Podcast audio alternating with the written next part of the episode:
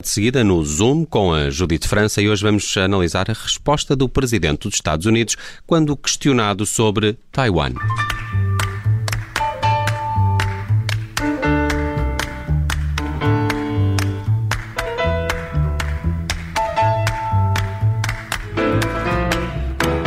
So are you saying that that the United States would come to Taiwan's defense if yes, China attacked? Yes, we have a commitment.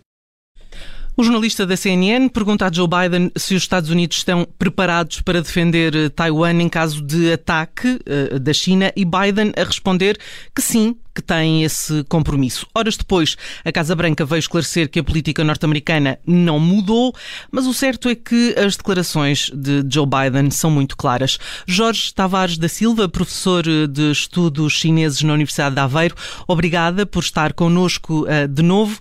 Da última vez que falávamos aqui do apoio norte-americano, um, nunca, nunca, se, nunca se falou de defender a ilha de um ataque. Os Estados Unidos uh, querem deixar de alguma forma forma de usar aquela estratégia ambígua que têm usado?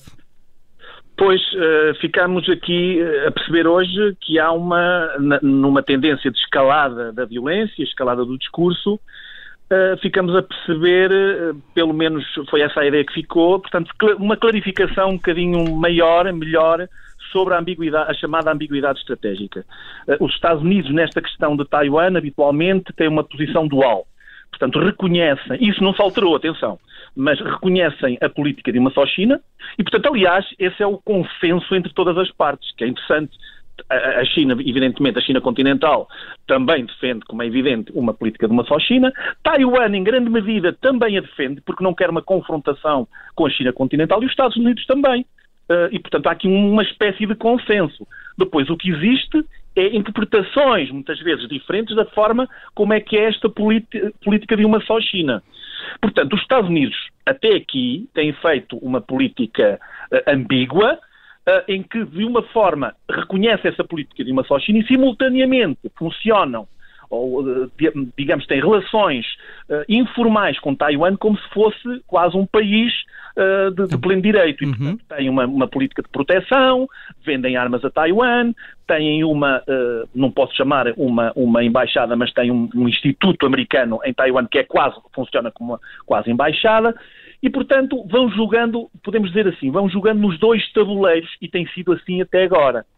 Um, e, portanto, e, e, vai continuar a ser assim. O que nós temos agora é uma espécie de, de, compromisso, digamos, que não tínhamos, que em caso, digamos, de invasão, de, de, da tomada pela força por parte de Pequim, que, e é uma, uma advertência exatamente a Pequim, que uh, os Estados Unidos uh, reagem a essa possível uh, tomada pela força por parte de Pequim. E isto não tinha sido dito até aqui de forma tão clara e, portanto, essa é talvez a novidade nesta escalada do conflito. Hum. Uh, Joe Biden esperava nos próximos uh, tempos reunir-se virtualmente com Xi Jinping. Depois destas declarações, eu diria que esta reunião, mesmo à distância, não seria muito agradável. Pois Pequim não vai gostando muito das, de, de, todas estas tomadas de posição, esta na, de todo, esta de todo, é, é este tipo de ações por parte de, dos Estados Unidos, visitas eventualmente até de, de, de secretários de Estado, por exemplo, houve recentemente, aqui há uns meses, uma, visitas uh, relativ, formais, digamos, por parte da, da administração americana, desagradam a Pequim.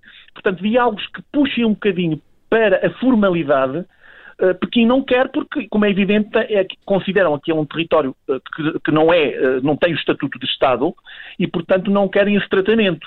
Quando o Joe Biden faz estas declarações e, e portanto, Pequim fica naturalmente desagradado, com, conforme fica desagradado com a venda de armamento, uhum. que é uhum. outra das situações. E, portanto, ainda, ainda na quarta-feira passada, o próximo embaixador dos Estados Unidos em Pequim dizia no Senado que era preciso vender mais armas a, a Taiwan para reforçar as defesas. E quanto mais formos por esse caminho, mais a escalada de tensão aumenta. Porque essa é que é, eu diria que é o ponto fulcral da diplomacia, da, da, política externa. E vamos chamar política externa, porque a China considera isto uma questão de política interna. Sim. Mas pronto, para simplificarmos, vamos dizer que, ou seja, das suas relações com o espaço regional, este é o ponto nevrálgico. E é aquele que fere sempre Pequim. Porque isto, a, a questão da, da, da, recuperação da soberania de Taiwan, a reunificação, é uma coisa que é inegociável. Portanto, é considerado um assunto interno e não querem que os Estados Unidos tomem, eh, se envolvam nesta questão. portanto, isto fere muito, muito, o, o, digamos que, o próprio governo chinês. E, portanto, daí que o que forem agora diálogos uh, posteriores entre Joe Biden e Xi Jinping, eu acho que eles seriam muito positivos porque a diplomacia é sempre um caminho preferível nestas questões e vamos acreditar que a diplomacia informal também eh, em Taiwan e a China eh, eventualmente que possa funcionar e acreditamos também nisso eh, e, também a diplomacia americana que vá informalmente trabalhando para se resolver esta questão. É sempre o lado preferível, não a escalada de tensões, mas também se percebe que a opinião pública de um lado e do outro quer dizer, também não, não favorece muito e os líderes para se tornarem fortes não podem de alguma forma, mostrar fraqueza perante as suas, a sua própria população, não é? Uhum. Agora, eu vejo um diálogo uh, que os Estados Unidos têm procurado uh, em alguns fóruns internacionais, algumas, alguns eventos. Não se, claro que Xi Jinping está uh, a desculpar-se, entre aspas, com a questão da Covid-19. Portanto, que por uma questão de segurança, em termos de saúde, que não está, que não vai a esses encontros fisicamente.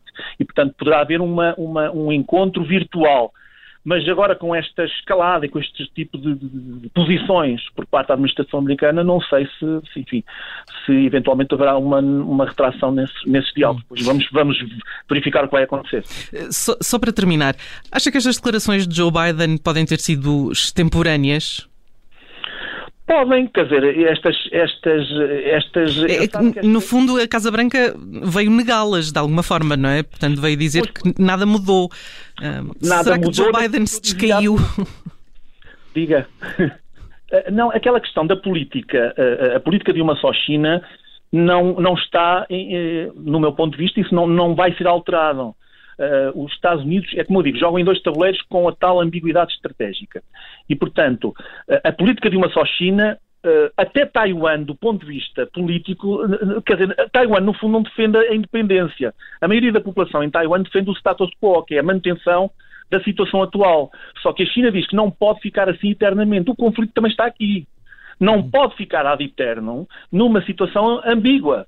Isto tem que ser recuperado.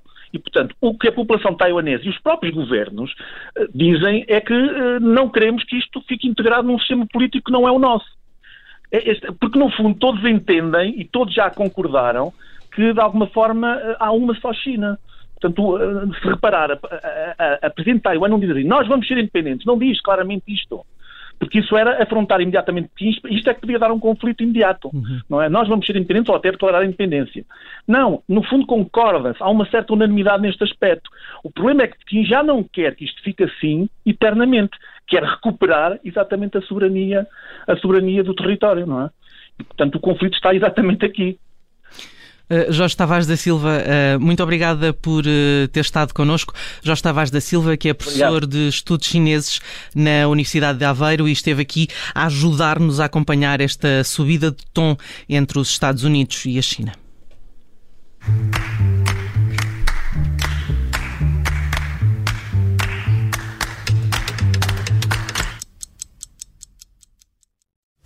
Rádio Obrigada por ter ouvido este podcast. Se gostou, pode subscrevê-lo, pode partilhá-lo e também pode ouvir a Rádio Observador online em 98.7 em Lisboa e em 98.4 no Porto.